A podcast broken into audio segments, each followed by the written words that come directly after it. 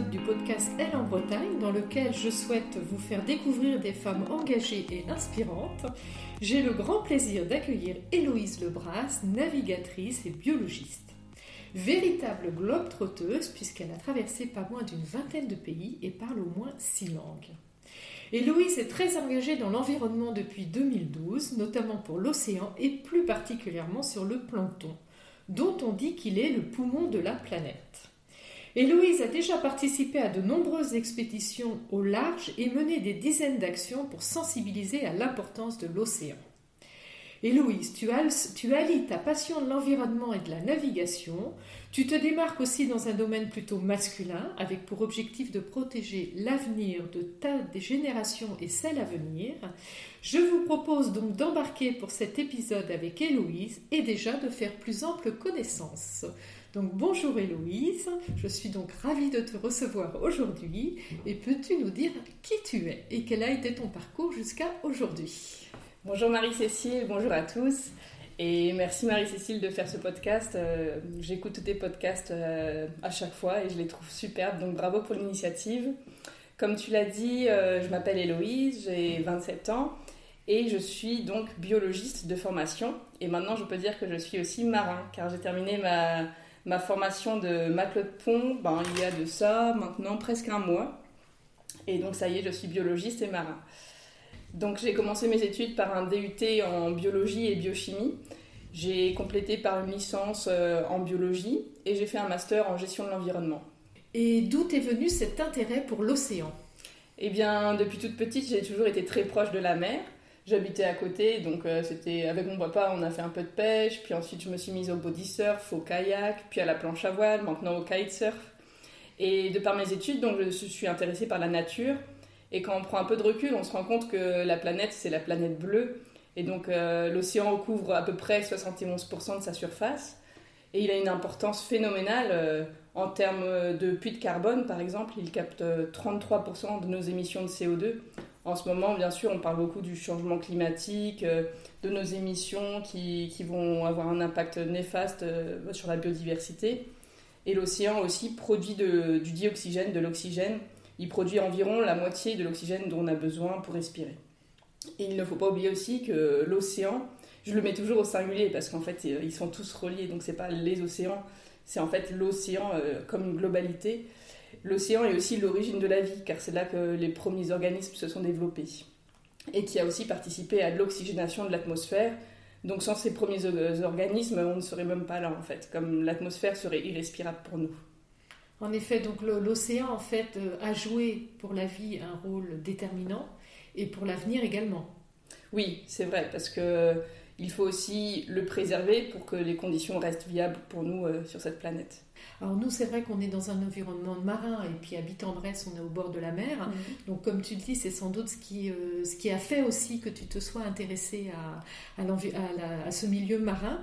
Après tes études, comment tu y es arrivé? Eh bien, euh, j'ai rencontré l'association qui s'appelle Iodiceus. Iodiceus comme l'iode qu'on trouve dans l'océan. Et euh, maintenant, ça fait plus de deux ans que je travaille euh, dans cette association. Et euh, c'est parfait parce que le, le, motto de cette asso, c'est sport et science. Et j'adore les deux. Donc le principe, c'est qu'on fait de l'océanographie à la voile. On utilise des bateaux de course pour aller à la recherche du plancton. Donc ça fait vraiment rêver comme ça.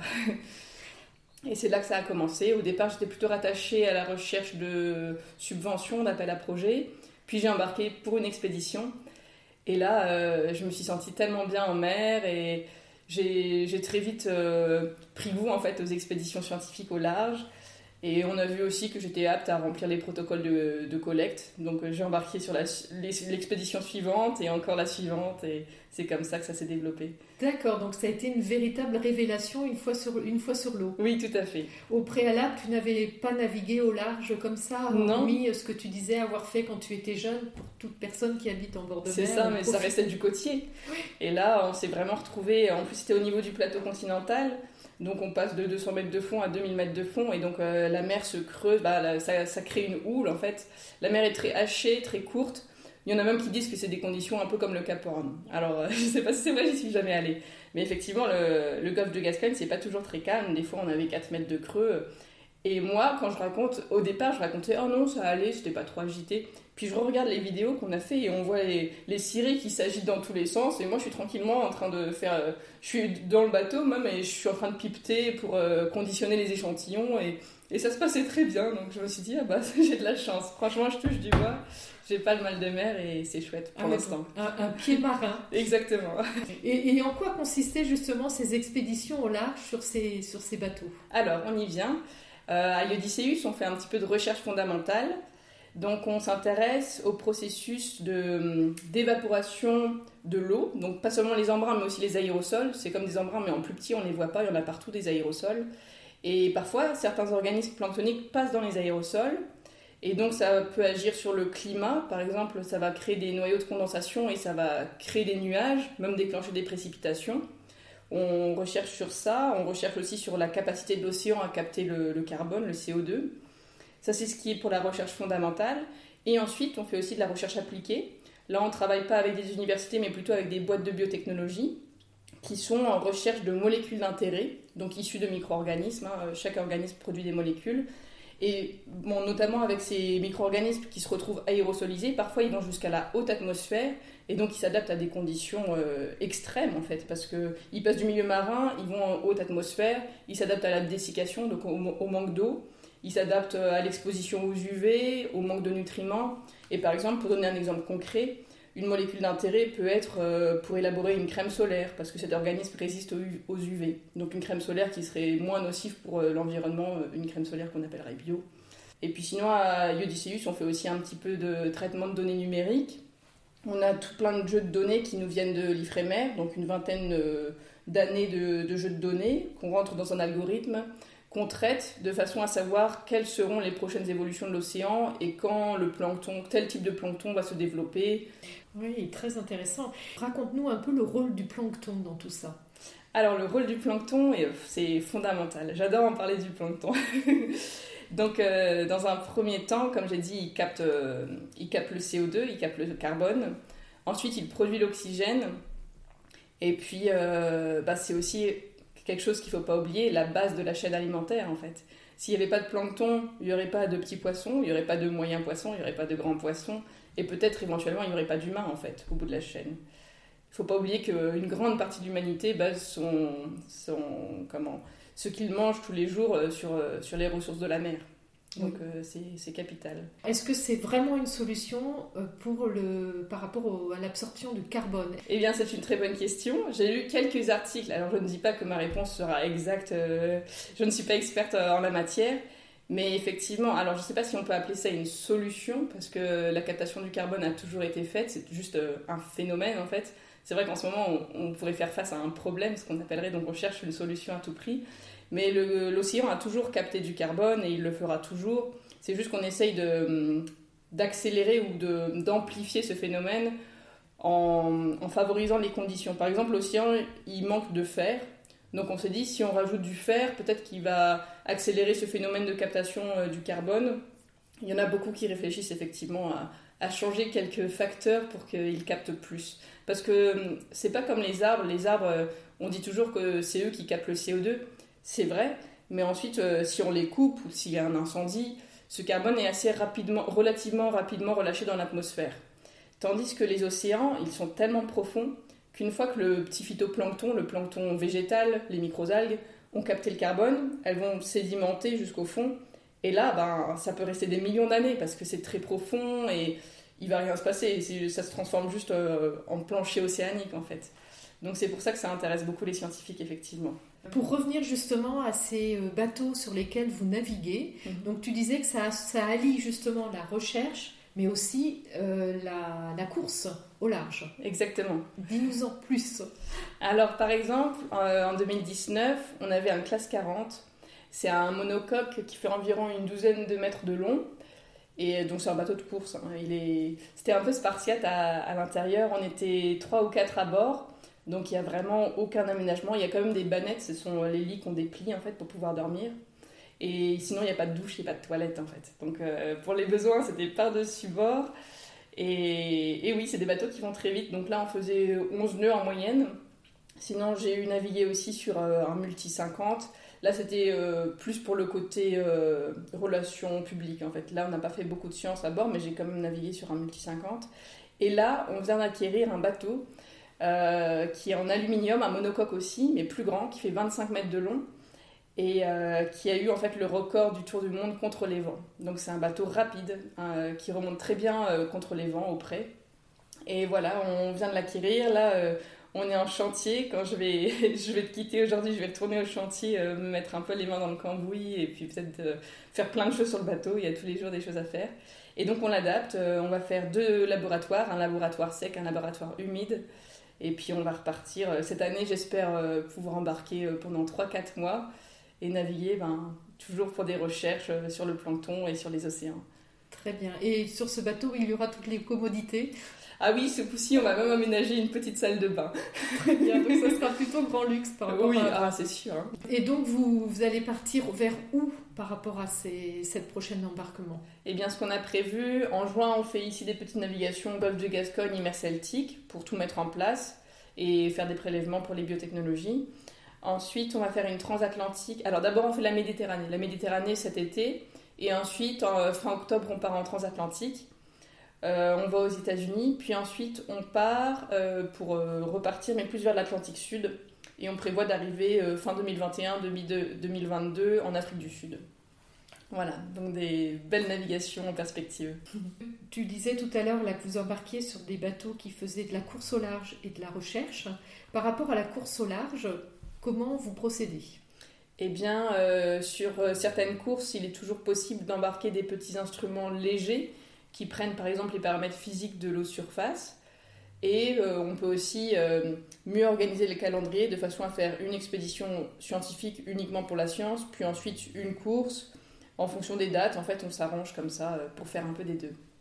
Et par rapport justement à toutes ces, ces expéditions, quels sont vos financements, vos soutiens? Très bonne question. On se la pose parfois aussi. Donc en fait, Yodiceus, c'est un projet qui est rattaché au fonds de dotation Science NC. Et donc les fonds de dotation, euh, leurs revenus principaux, ce sont du mécénat. Donc on a des mécènes qui, qui subviennent à nos besoins parce que leur projet leur est cher et qu'ils sont intéressés par, par les mêmes choses que nous. Alors, quels sont tes projets pour les années à venir? Eh bien, je continue de travailler à Iodiceus, mais j'ai aussi un autre projet en parallèle que je suis en train de, de créer en parallèle ce serait euh, participer à une course autour du monde.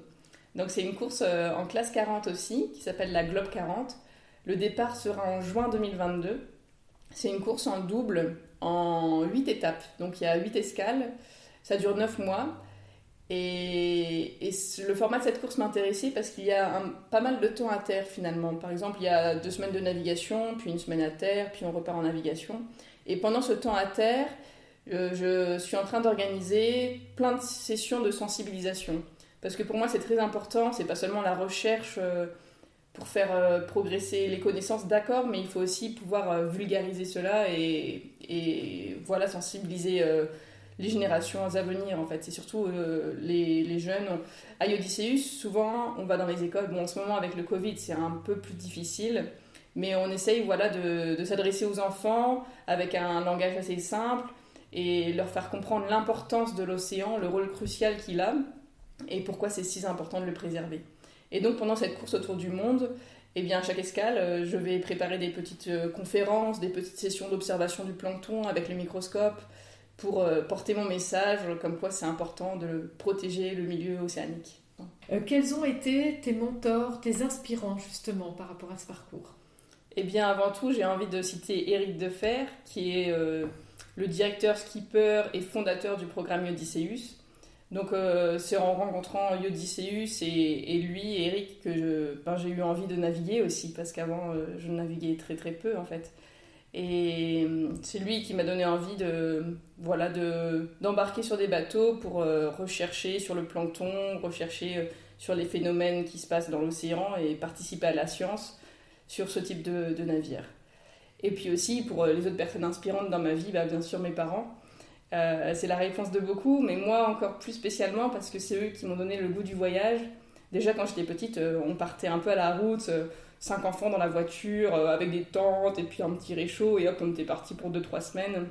C'est vraiment eux qui m'ont donné envie de découvrir tout ce qu'il y a autour de nous, en fait, de découvrir la vie, l'environnement, d'aller dans d'autres pays. Et voilà, donc ils ont été très inspirants pour moi. Tout à fait. Et justement, quand je t'ai présentée, j'ai dit que tu étais une véritable globe trotteuse. Oui.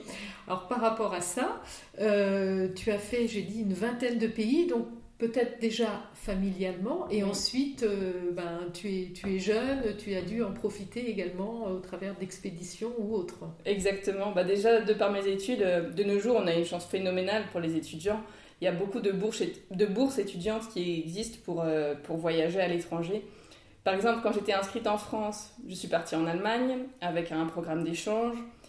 ensuite, je me suis inscrite en Allemagne pour le master, puis là, j'ai fait Erasmus en Espagne, puis un autre programme en Russie. Donc, j'ai eu la chance de beaucoup voyager. J'ai fait des stages euh, en Indonésie d'abord, j'en ai fait d'autres en Autriche. Euh, j'ai ouais, vraiment beaucoup voyagé. Puis ensuite, quand il y avait euh, un été où j'avais pas forcément de petit boulot, et ben je partais avec mon sac à dos en stop. Euh, j'ai fait la Hongrie, l'Autriche, la Slovénie, euh, puis je rentrais après quand j'en avais marre. Donc ouais, j'ai beaucoup voyagé. Je t'ai présenté aussi comme parlant au moins six langues. Oui. Alors dis-nous lesquelles. Eh bien, avant tout le français, c'était facile. Je m'en souviens même plus quand je l'ai appris. bon, ensuite, l'anglais, l'allemand et l'espagnol, c'était au lycée, hein, au collège-lycée. Et ensuite, quand j'ai eu cette opportunité de stage en Indonésie, je, suis allée à Dialogue et je me suis acheté à 6000 indonésien. Et ça, c'était euh, très intéressant. C'est une langue très facile à apprendre. Il n'y a pas de grammaire, il n'y a pas de conjugaison. C'est-à-dire, les verbes sont toujours à l'infinitif.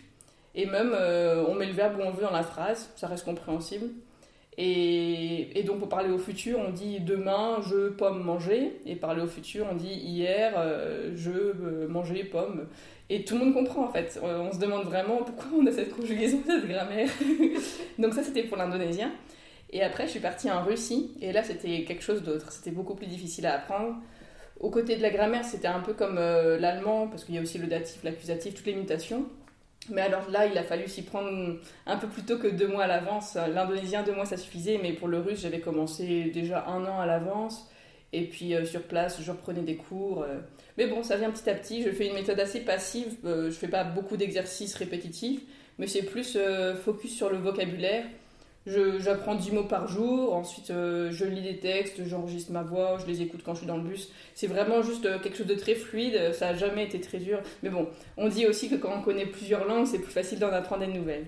Donc voilà, maintenant que je suis rentrée en Bretagne, j'ai appris le breton. Donc c'est rigolo, même avec un chercheur de maintenant on s'écrit des mails et on se téléphone en breton, c'est excellent en parlant du plancton. Donc j'ai découvert un lexique euh, très particulier avec les mots efflorescence planctonique, matière en suspension, quelque chose qui n'est pas utile pour le quotidien. Et puis euh, mon prochain objectif, c'est me mettre à l'arabe. Donc là, euh, j'ai commencé doucement. Mais pareil que le russe, ça va prendre un certain temps, j'imagine. Elle en Bretagne, c'est un podcast où j'invite, où je souhaite mettre en lumière hein, des femmes euh, avec des engagements, des projets. Euh. Qu'est-ce que tu aurais envie de dire, de côté à nos auditrices et auditeurs? C'est une très belle initiative, ce podcast de femmes. Et moi, je suis contente euh, de pouvoir parler de mon expérience, car effectivement, il y a quelques décennies de ça, ça n'avait pas été possible d'embarquer sur un navire en étant une femme. Donc les femmes étaient interdites à bord, et je suis très heureuse que les conditions aient évolué et très fière de pouvoir embarquer l'ancrage local est assez important. Euh, je suis, ben, je suis très attachée à ma Bretagne euh, native où je reviens après chaque voyage, après chaque expédition en mer. Et c'est vrai que comme tu disais, tous les Bretons voyagent beaucoup mais reviennent toujours euh, au pays natal. Tout à fait, oui. Et justement, tu nous disais là par rapport au fait d'être marin, auparavant les femmes n'embarquaient pas. Pourquoi et qu'est-ce qui fait que cela a pu bien évoluer finalement? Eh bien, à l'origine, dans beaucoup de pays, les femmes n'étaient pas acceptées à bord parce qu'elles portaient malheur. Ce qui est vraiment triste, une superstition euh, stupide. Et finalement, les choses ont évolué. Euh, et c'est peut-être aussi venu du fait, euh, on pourrait dire, d'un physique moins fort. Et c'est vrai que les conditions en mer sont très rudes. C'est peut-être aussi lié à ça. Mais maintenant, oui, tout le monde peut embarquer et c'est très bien comme ça. Donc maintenant qu'il y a des femmes et des hommes à bord, qu'est-ce que ça change finalement?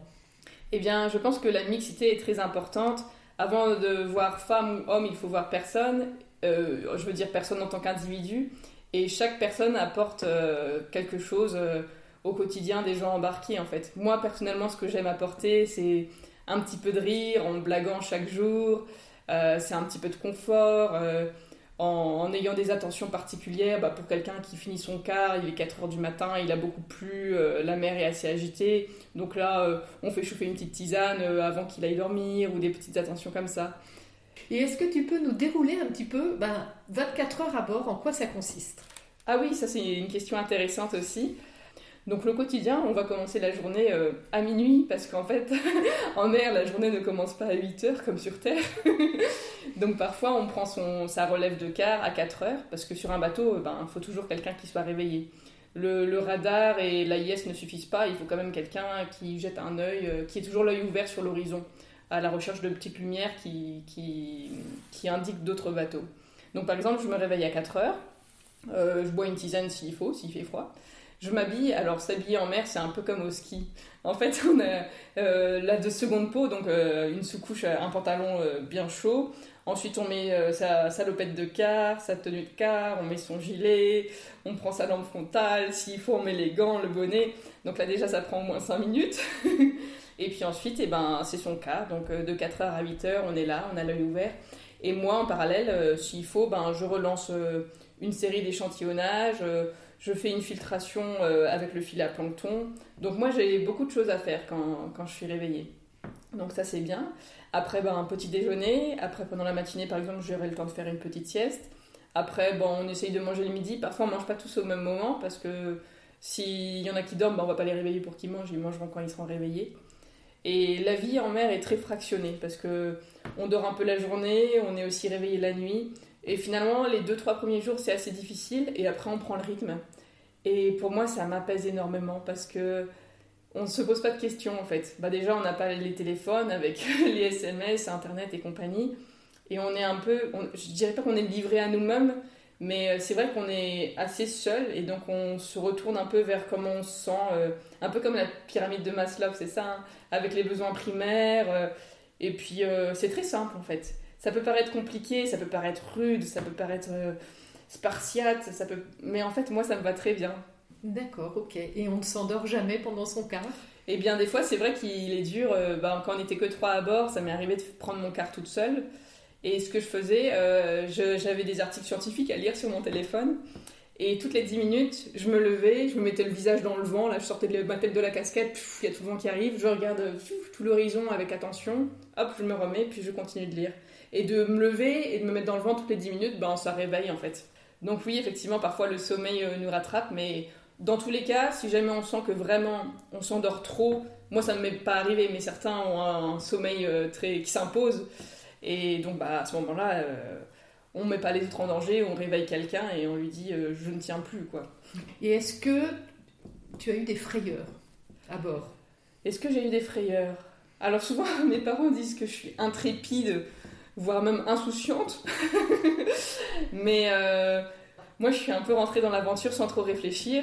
Et je me souviens qu'à un moment, on devait récupérer une balise. Donc, ce sont les instruments qui prennent les paramètres de l'océan, qui descendent jusqu'à 2000 mètres, qui remontent, qui envoient leurs informations au satellite. Et euh, c'est ces informations qui vont servir à faire euh, les modèles de prévision météorologique. Donc, à l'occasion, parfois on doit en déployer, parfois on doit en récupérer. Et il y avait un moment, c'est bon, on venait d'arriver près de la balise et on devait la récupérer. Et j'avais demandé à Eric, euh, mais pourquoi on met pas l'ancre si on doit rester stationnaire? Et il m'a dit, bah oui, il y a 2000 mètres de fond. Et là, j'ai réalisé, waouh, il y a 2000 mètres de fond, c'est quand même, euh, c'est pas rien quoi. Ça m'était jamais arrivé. Et j'ai regardé par la surface là, euh, et parfois, alors, les nuits, il y a du plancton qui fluoresce en fait. Donc ça brille la nuit, ça fait comme une, une nuit d'étoiles et euh, ça brille en profondeur. Donc on se rend compte qu'en fait c'est très profond et cette masse mouvante, euh, sombre, ça, ça, prend toute son ampleur. Et c'est vrai que des fois c'est impressionnant. J'ai rarement eu peur, mais j'ai été très impressionnée tout le temps.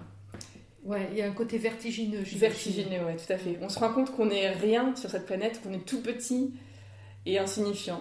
Et et c'est impressionnant. Ouais. Et pour répondre à la question de la peur, il y a eu aussi une fois où, bon, ça arrive, tous les marins ont des histoires à raconter, hein. mais bon, gros coup de vent, et puis la mur de la trinquette était cassée. Donc, alors, avec des mots simples, en gros, le point euh, d'accroche d'une voile de l'avant à la coque, ce point-là, euh, entre la voile et la coque, était cassé. Donc, il fallait que je tienne la trinquette, le temps que Eric allait chercher un bout ou je sais plus quoi. Donc, je la tenais, mais c'était très lourd et il y avait beaucoup de vent.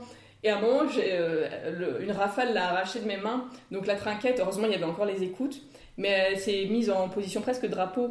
Et donc là, il a fallu tirer sur les écoutes pour la rattraper. Et puis euh, j'avais peur en fait qu'on abîme le bateau. J'avais pas eu peur pour moi, mais j'ai eu peur pour le matériel. Incroyable. Voilà. et justement, par gros vent, lorsqu'il y a des creux et autres, le bateau, en fait, des petits bateaux dont tu nous parles, là, euh, qui font combien de mètres, tu disais? Celui-là, il faisait 12 mètres, mais celui qu'on va utiliser en 2021, ça va être 25 mètres. Voilà, mais par gros vent, ces bateaux-là, en fait, c'est des vrais, véritables coques de noix dans l'océan. Eh bien, quand il y a des gros coups de vent, euh, on réduit la voilure, donc on met moins de voiles. On utilise une voile plus petite à l'avant. Il y en a qui sont vraiment très petites, hein, qui sont plus là pour stabiliser le tangage plutôt que pour avancer. Et puis on va prendre des riz. Ça, prendre des riz, ça veut dire qu'on va réduire la, la grand voile, la GV, par le bas. On va bah, la faller un petit peu et prendre un nouveau point d'attache pour qu'elle soit plus petite en fait. Donc là, il y a moins de prise au vent, on avance moins vite, mais c'est pas grave, c'est pour stabiliser. Et puis quand il y a vraiment beaucoup de, vagues, et eh ben, on se met euh, avec un angle qui n'est pas euh, pas trop dangereux, et puis là, on attend que ça se passe en fait. Ça peut durer quelques heures voire quelques jours. Oui, aussi. Parfois. En effet. Et justement, tout ça maintenant n'a plus de secret pour toi puisque tu es un diplôme maintenant de marin. Tu en parlais tout à l'heure. Voilà, donc j'ai appris beaucoup de choses euh, sur la navigation, sur les règles de bar, sur la météorologie, même sur la construction des bateaux. Un petit peu de mécanique, euh, un petit peu de tout en fait. Et on a même appris à godiller, donc euh, à utiliser un aviron pour avancer en faisant des huit dans l'eau. Oui, j'ai appris beaucoup de choses. J'ai beaucoup aimé cette formation. Et quelle était la répartition femmes-hommes, justement, sur cette formation? Question très intéressante et chose qui évolue depuis peu. Là, justement, j'ai demandé au formateur, ah, c'est bien, euh, on est 5 nanas dans, dans, la promo, enfin dans la classe qui faisait 16 euh, personnes. Donc c'était pas mal. Et je leur ai demandé, est-ce que ça a toujours été le cas? Et non, ça fait seulement quelques années, alors là, ça se compte sur euh, peut-être les doigts d'une main, qu'il y a des quotas maintenant. Donc je ne sais pas si certaines seront favorisées, si leur dossier sera mis en avant parce qu'elles seront des femmes. Euh, mais en tout cas, maintenant, c'est 5 femmes par euh, classe. D'accord. Et ils arrivent à atteindre les 5 femmes Parce que peut-être. Ah, très bien. Il y a de plus en plus de candidatures, de plus en plus de femmes qui s'intéressent à la navigation. Euh, pas seulement pour être marin-pêcheur, mais aussi pour être scientifique embarqué ou pour le transport de passagers sur des gros ferries. Ta volonté, en fait, c'est de préserver euh, ta génération, les générations à venir, c'est-à-dire Alors, c'est-à-dire, euh, je n'ai pas de recette magique. Hein. Pour que les générations soient conscientes de l'importance de la nature, de l'océan, en fait, de nos jours, on parle beaucoup de préservation du milieu. Et c'est un bien grand mot. Parfois, on ne sait pas trop comment s'y prendre. Bah, à chaque fois, nos connaissances évoluent en fonction de l'avancée scientifique et on trouve des solutions meilleures ou plus adaptées. Et donc maintenant, pour préserver la nature, il existe plein de solutions. Mais avant tout, ce que je dis souvent aux enfants, ce qui est important, ce qu'on voit et ce dont on parle de plus en plus, c'est le problème du plastique. Donc là, à chaque fois que je me balade sur une plage, alors les rares fois où je ne suis pas en train de courir, faire du kite ou, faire euh, n'importe quel autre sport, eh bien quand je me balade simplement, j'ai toujours un sac plastique avec moi et je ramasse les plastiques qui sont euh, sur le rivage, euh, sur la plage, sur le sentier avoir un, mode de vie qui consomme peu d'énergie, pas seulement en éteignant la lumière, mais aussi en mangeant moins de viande, en mangeant moins de poissons. On parle souvent que les océans euh, sont épuisés, qu'on le problème de surpêche. Il y a beaucoup de populations de poissons qui sont bah, anéanties à cause du problème de surpêche. Et euh, donc ça c'est important et d'en être conscient en fait, d'être conscient du mode de vie de chacun et comment prendre des petites initiatives au quotidien pour avoir un impact moins négatif en fait. On reconnaît bien la biologiste et la passionnée de l'environnement. Moi, je te remercie pour cet échange qui était moi qui te remercie. Euh, très énergisant. On suivra tes, tes, expéditions, tes aventures, tes recherches, et notamment pour la course au large là, que tu souhaites faire euh, d'ici juin 2022. Ça sera peut-être l'occasion de se retrouver après la course, comme ça tu nous raconteras euh, cette belle aventure. Oui, avec plaisir. Et moi, je te souhaite bon vent pour la suite et à très bientôt, Héloïse. Merci beaucoup, Marie-Cécile.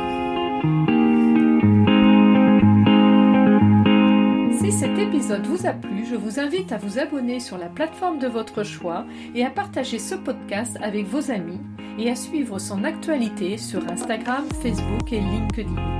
À très bientôt et Kenavo!